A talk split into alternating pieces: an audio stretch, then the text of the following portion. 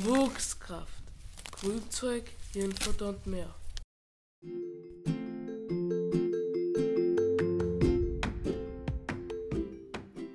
Juli.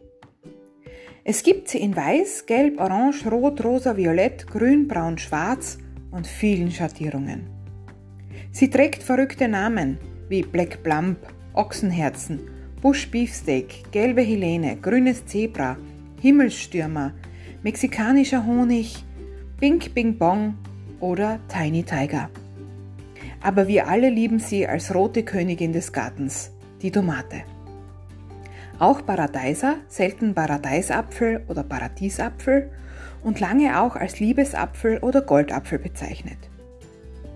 Die als Gemüse verwendete rote Frucht, die aber eigentlich eine Beere ist, bietet unserer Sommerküche zahlreiche geschmackliche Köstlichkeiten. Paradeissalat, Tomatensuppe, Insalata Caprese, gefüllte Fleischtomaten, Paradeissauce auf der Pizza, gegrillt als Beilage, als Ketchup oder im klassischen Bloody Mary. Ebenso vielfältig wie die Möglichkeiten an Gerichten für Paradeis sind die verschiedenen Sorten. Sie lassen sich einteilen in Stabtomate, Fleischtomaten, Cocktail- oder Kirschtomaten, Busch- oder Strauchtomaten, Hängetomaten sowie Wildtomaten. Eigentlich gehört sie zur Familie der Nachtschattengewächse und ist somit eine weit entfernte Verwandte der Kartoffel, Paprika und der Aubergine. Das Ursprungsland der Tomate ist Mittel- und Südamerika. Hier findet man auch die größte Vielfalt. Rund 3200 Sorten sind es mittlerweile.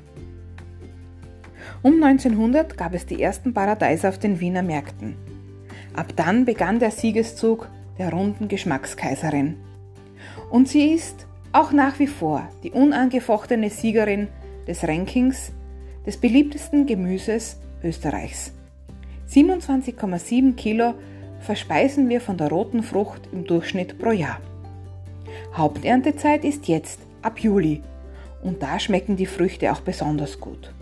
Prall und rot gefärbt durch die warmen Sonnenstrahlen ist jeder Bissen ein Genuss. Und weil wir ja keine Tomaten auf den Augen haben und Paradeis so sehr mögen, schnell einige vom Markt oder aus dem Garten geholt. Guten Appetit!